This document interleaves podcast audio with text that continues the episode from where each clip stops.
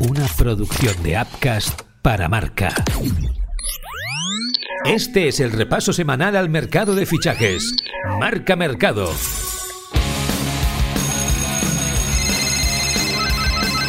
Marca Mercado con Joan Prats y Diego Picó.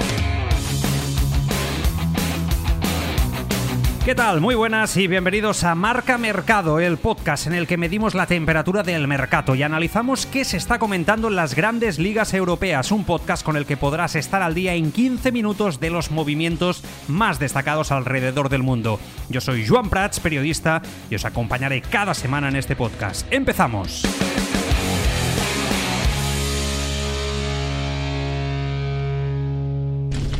Marca Mercado. Caliente, caliente.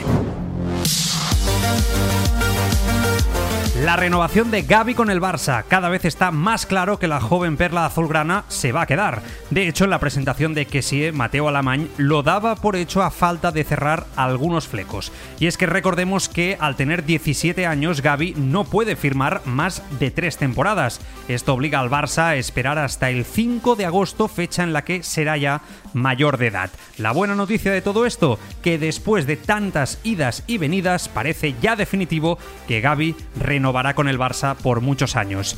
Voy a preguntarle a Diego Picó, mi compañero en marca, cómo ve esta noticia, este final que cada vez está más próximo del caso Gaby. Diego, muy buenas noticias, ¿no? Efectivamente, se trata de una excelente noticia, y no solo para el Barça y para el propio Gaby, sino también para el fútbol español. La liga necesita que el talento se quede en casa, que no salga fuera y últimamente eh, la Premier aprieta demasiado y se lleva demasiado talento de la liga española. Gaby es un talento emergente, un jugador espectacular y que siga en el Barça a las órdenes de Xavi creciendo constantemente, pues evidentemente va a mejorar la liga, el Barça y al propio Gaby. La otra lectura son los años de contrato. Efectivamente, con 17 años no se puede firmar un contrato más allá de tres temporadas y el Barça, sabiendo cómo se las gastan ahora mismo los jugadores que acaban contrato y se marchan libres, quiere hacer un contrato bastante amplio y bastante largo para, para Gaby, mínimo de seis temporadas. Quizá ahí está el key de la cuestión, la situación que hay que resolver y seguro que con Iván de la Peña se llega a un acuerdo. Marca Mercado. No se lo cree nadie. Venga, va, hombre.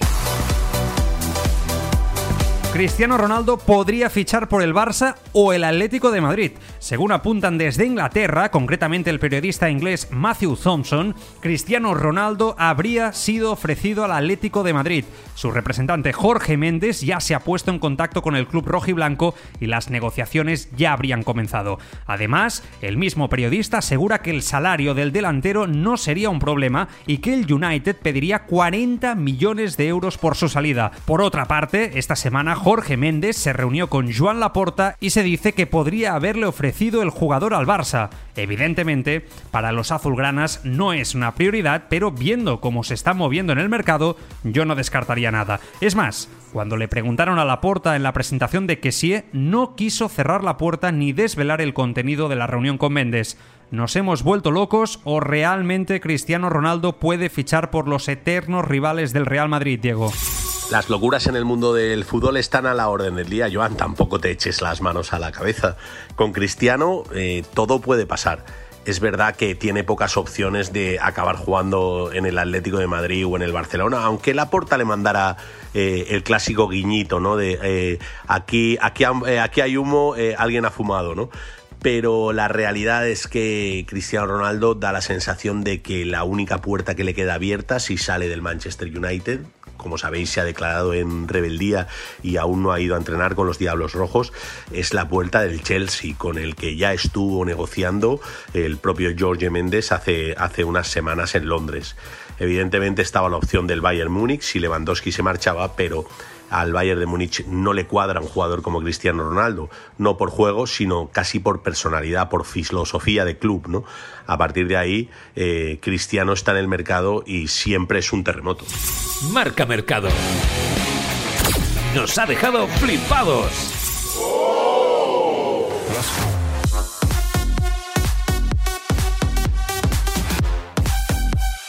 La cantidad de dinero que maneja la Premier. No es nada nuevo, que es la liga con más ingresos del mundo, pero no estamos ni a mediados de julio y el gasto en fichajes ya ha superado la barrera de los 500 millones de euros. Y es que no paran de fichar. Esta semana se ha oficializado lo de Gabriel Jesús al Arsenal por 50 millones, Calvin Phillips al Manchester City por 52 kilos, Paliña al Fulham por 22, sin olvidarnos de lo de Darwin Núñez al Liverpool por casi 100 millones y ahora está a puntito de cerrarse el traspaso de Sterling al Chelsea por unos 58 millones. En total, 581 millones desde que se abrió la ventana estival. Diego, yo no sé a qué se debe este ritmo tan frenético en el mercado de fichajes. Y no te olvides de Haaland ni del propio Luis Díaz, por el que el Liverpool pagó cerca de 52 millones de euros en el mercado de invierno. La Premier eh, siempre, todas las temporadas, acaba, acaba el mercado como la campeona ¿no? de, gasto. Este año son ya casi 600 millones de euros y les queda un mes de mercado, con lo que van a superar de sobra los mil millones de euros. Es complicado competir ante, ante tal eh, eh, apabullamiento económico, es, es casi imposible lo que para un equipo recién ascendido como el Fulham en la Premier es calderilla, para equipos como el Atlético de Madrid, el Sevilla o el Valencia sería oro puro. Recordad que prácticamente están sin fichar estos, estos equipos. Por tanto, eh, evidentemente es una, es una situación muy complicada para competir y la sensación que da es que no van a parar, que tienen dinero para rato y que van a seguir gastando. La pregunta es, ¿se puede competir contra estos presupuestos de los grandes de Inglaterra? Se lo pregunto al experto en fútbol internacional de marca, Alberto Rubio. Es cierto que Real Madrid y Bayern han conseguido derrocar a los equipos de la Premier en dos de las tres últimas ediciones de la Champions, pero creo que a largo plazo esta competencia es cada vez más inviable porque cada año, cada temporada que pasa, las diferencias a nivel presupuestario y en el mercado se van haciendo más grandes y de esto hay ejemplos sangrantes este mismo verano. Por ejemplo, a mí me sorprende mucho que un futbolista internacional con Portugal que iba a jugar la Champions esta temporada con el Sporting Club de Portugal como es Joao Paliña haya acabado en el Fulham, un equipo que en sus dos últimas apariciones en Premier League ha acabado descendiendo. Y hay otro ejemplo claro y manifiesto de esta desigualdad, es el de Sven Bodman, un futbolista que tenía fichado el Milan, campeón de Italia, que también iba a jugar la Champions y ha recalado en un Newcastle que puede tener muy buena pinta con esa inversión saudí, pero ahora mismo es un castillo en el aire. Marca Mercado. Está hecho.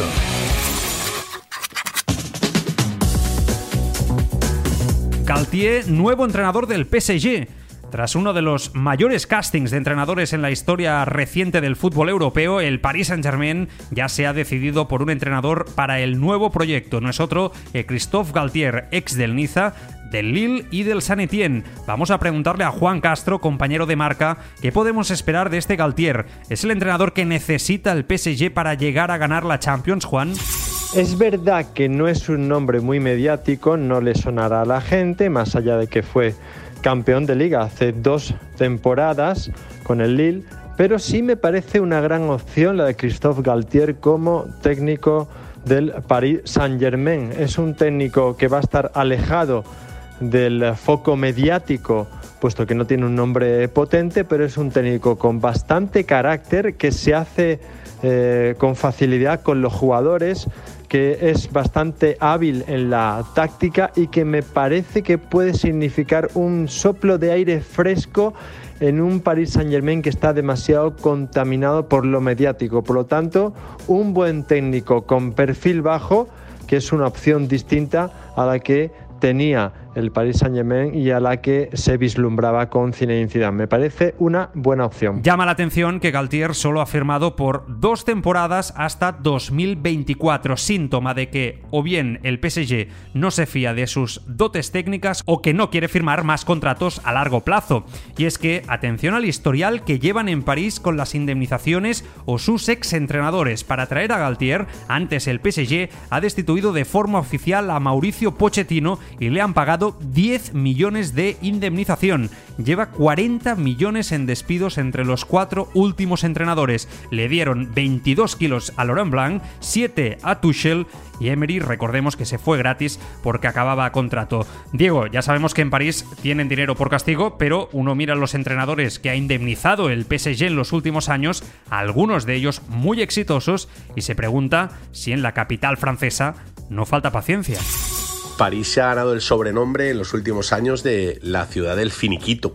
Es increíble cómo el jeque del PSG ha ido derrochando dinero en echar entrenadores que no han cumplido el objetivo. Es verdad que el PSG, su único objetivo es ganar la Champions y si no la gana, te tienes que marchar. Cerca de 40 millones se ha, gastado en finiquitos.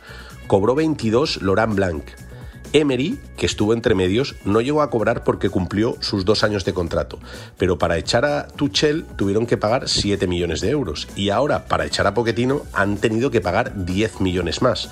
Veremos lo que dura el bueno de Galtier, pero al ritmo que va, no me extrañaría que acabara cobrando una indemnización. Y también están hechas algunas renovaciones importantes en el Real Madrid. Esta semana el Club Blanco ha cerrado las renovaciones hasta 2028 de Rodrigo y de Militao. Ambos, por cierto, se unen al club de los mil millones de cláusula. Está claro, Diego, que el Madrid quiere asegurarse la columna vertebral del equipo hasta finales de la década. Contratos hasta 2028 y cláusulas de rescisión de mil millones de euros. Sin duda, eh, un aviso a navegantes. Aquí no vengáis a llevaros jugadores. Eh, la columna vertebral del Real Madrid con Rodrigo y Militao y el propio Vinicius eh, queda sellada.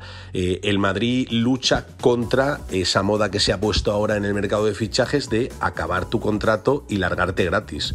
De eso nada. Si son mil millones, pocos equipos van a poder eh, entrar en esas cláusulas y sobre todo si tienes contrato hasta 2028, el club siempre tiene la sartén por el mango. Marca Mercado. El culebrón del verano. Al Barça le entran las prisas con Lewandowski y Rafinha. Pese a que el Barça haya activado su primera palanca económica, el club azulgrana sigue dependiendo de vender más patrimonio para poder realizar los fichajes que necesita. En la ciudad condal tienen hasta el 31 de julio para acabar de concretar la venta del 15% de los derechos televisivos que aún pueden ceder, pero quieren hacerlo cuanto antes. El Bayern vuelve a los entrenamientos el próximo martes 12 y en Baviera esperan a Lewandowski, que parece ser que podría declararse en rebeldía. Por otra parte, la tensión en las negociaciones entre los dos clubes parece estar en su punto álgido. Diego, a mí me da la sensación que esto de Lewandowski va para largo. No parece tener una solución sencilla y eso que Lewandowski está poniendo mucho de su parte para jugar en el Barcelona. De hecho, sus medidas de presión están empezando a surgir algo de efecto en Múnich, porque empiezan a salir algunas voces diciendo que, bueno, si el jugador no quiere estar aquí, lo mejor es que se marche. El mismo Ferran Torres el otro día en, su campus en el pueblo natal, en Follos, dijo aquello de que todos sabemos que Lewandowski quiere jugar en el Barça. Bueno, de momento son 50 millones y Barça y Bayern de Múnich aún no se han puesto de acuerdo. Eso sí, el Barcelona va mandando señales como que el jugador va a llegar. En el caso de Rafinha, algo similar. El acuerdo entre Barça y Leeds es casi total y el jugador está convencidísimo de jugar en el Barça, pero los culés no tienen el dinero a punto todavía y mientras tanto la Premier aprieta para intentar tentar al jugador. Recordemos que Chelsea y Arsenal estaban muy interesados en Rafinha. La pregunta es, ¿cuánta paciencia tendrá el brasileño? Se lo preguntamos a Luis Fernando Rojo, periodista de Marca en Barcelona. Pues yo te diría que Rafinha va a tener la, la paciencia necesaria. ¿Esto quiere decir? Que el Barcelona, mm, para activar eh, este fichaje, necesita tener el dinero, activar esas famosas palancas o la segunda palanca, que es la que queda, y no se va a tardar mucho para, llegar a un acuerdo en este sentido. Lo ha dicho el presidente, eh, a mediados de, este mes, lo normal es que ya eh, puedan ejecutar la palanca. por tanto, no queda mucho tiempo para que espere Rafiña, es decir, ese es un tiempo prudencial. ¿Qué puede pasar? Que otros clubes interesados en él, pues le apetezcan para que tomara una decisión rápida. Pero viendo cómo está el tema, que ya lo tienen todo acordado con el Leeds, todo acordado con él, a falta de seguramente algún detalle, eh, lo normal es que Rafinha aguante al Barcelona, porque además está ahí la presencia de Deco, eh, exjugador del Barcelona, eh, que pertenece de una manera indirecta a la Secretaría Técnica del Club Azulgrana, representante del jugador, es decir, la intente en este sentido es fácil. Por tanto, yo creo que no debe haber ningún problema para que Rafinha acabe siendo jugador del, Barcelona. Marca Mercado. Qué viejos somos. Junio de 2009, tras el culebrón de 2008, parecía que íbamos a tener otro verano cargado de rumores respecto a Cristiano Ronaldo. Florentino Pérez acababa de acceder a la presidencia del Real Madrid y sabía que tenía que entrar por la puerta grande. Así, ofreció al Manchester United la mayor cantidad de dinero de la historia, 94 millones de euros, a tocateja una cantidad que los Glazer, propietarios del club inglés, no dudaron en aceptar. Juan Ignacio García Ochoa, subdirector de Marca, era en aquel momento redactor encargado de la información del Real Madrid.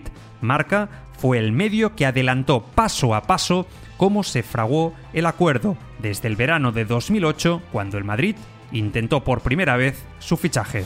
Pues yo particularmente nunca olvidaré ese 9 de junio de 2009 en el que ya se hizo oficial que Cristiano Ronaldo era jugador del Real Madrid. Marca lo había contado meses antes y ese 9 de junio Real Madrid y Manchester United oficializaron las cifras del traspaso y a mí me pilló en Recife, en Brasil, detrás de Kaká con el que había conseguido una entrevista exclusiva puesto que su fichaje ya se había anunciado por parte del Real Madrid, había conseguido sus primeras palabras, una foto con el periódico y una firma de la camiseta del Real Madrid. Y desgraciadamente todo eso que conseguido con Kaká no pudo ser portada porque el Real Madrid y el Manchester United habían cerrado el fichaje más caro de la historia del fútbol. Aunque existe otra versión que defiende siempre Ramón Calderón. El expresidente Blanco asegura que fue él quien cerró el fichaje durante el invierno previo antes de dimitir por un escándalo destapado por marca. Sin embargo, eso no es lo que le constaba a los periodistas que seguían la información blanca. José Félix Díaz asegura que el fichaje se fraguó por insistencia de Florentino Pérez. No se puede negar que Florentino Pérez se encontró con una situación encauzada o por lo menos puesta las primeras bases para el fichaje de Cristiano Ronaldo por el Real Madrid. Su llegada a la presidencia ayudó, es evidente. También era un proyecto que, bueno, pues que tenía una sensación de ser muy bueno en el regreso de Florentino Pérez a, a Sion presidencial del Real Madrid y contribuyó también bastante para que todo se hiciera efectivo y que esa cláusula, ese contrato suscrito eh, por el portugués se hiciera bueno, realidad.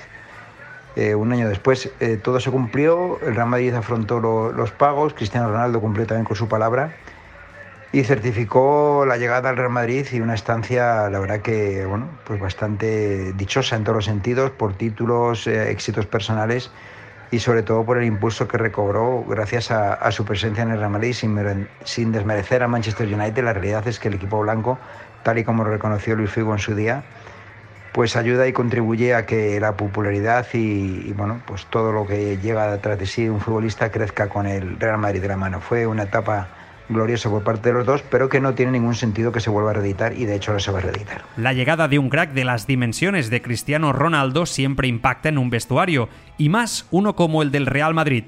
¿Cómo fue el aterrizaje de Cristiano en el vestuario blanco? ¿Se aclimató desde el primer día?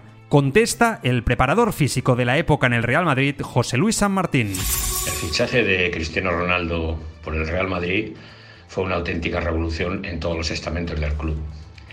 Su aclimatación al vestuario fue magnífica desde el primer momento y en los primeros entrenamientos demostró lo que, lo que era, un auténtico crack. No solo por su calidad técnica, que era impresionante, sino por su condición física. Sus prestaciones en potencia y velocidad eran espectaculares. Fue un auténtico, una auténtica revolución en nuestro club.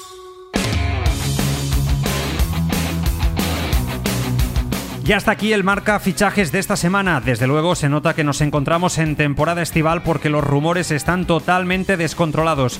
Nosotros seguiremos recogiéndolos todos y trayéndolos aquí, en el podcast del mercado. Gracias y hasta la semana que viene.